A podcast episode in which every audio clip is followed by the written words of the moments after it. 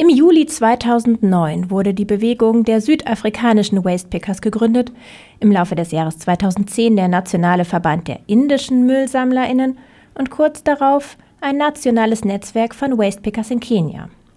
Kurz zuvor hatten an dem ersten Weltkongress der Wastepickers oder Catadores, wie sie in Lateinamerika genannt werden, 42 Länder teilgenommen.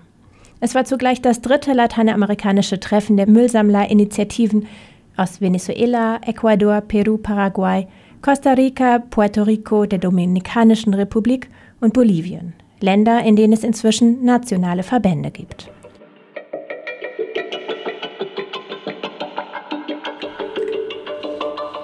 In Brasilien entstanden die ersten Kooperativen bereits vor über 25 Jahren, oft unterstützt von kirchlichen und sozialen Organisationen. Catadores haben sich also zu Kooperativen zusammengeschlossen und der Austausch unter ihnen ist sehr intensiv. Das gibt ihnen die Möglichkeit, ihre Rechte wirksamer einzufordern und auch höhere Verkaufspreise zu erzielen. Heute gibt es in Brasilien bereits über 500 Müllkooperativen und sogar einen Dachverband. In- und ausländische Hochschulen arbeiten stellenweise mit diesen brasilianischen Kooperativen zusammen, um gemeinsam neue Technologien zu entwickeln. Ein Programm des gegenseitigen Lernens.